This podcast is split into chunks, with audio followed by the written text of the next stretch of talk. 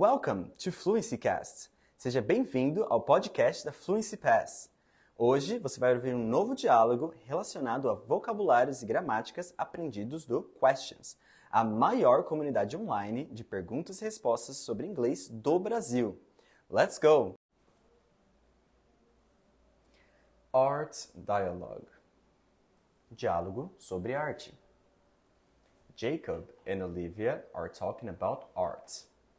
They have different definitions for what it is. Are you an artist person, Jacob? I used to be when I was younger.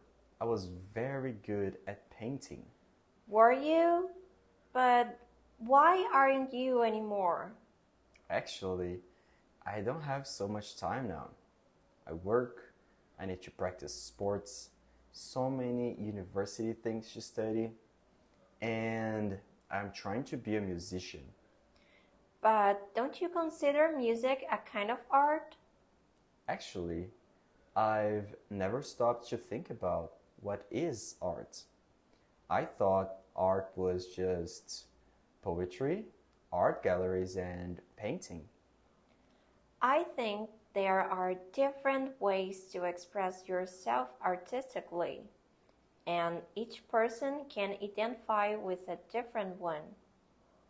That's nice. Um, what is your kind of art, Olivia? I really like to write. I think writing is a way to express your feelings and emotions and create connections with the reader. Hmm.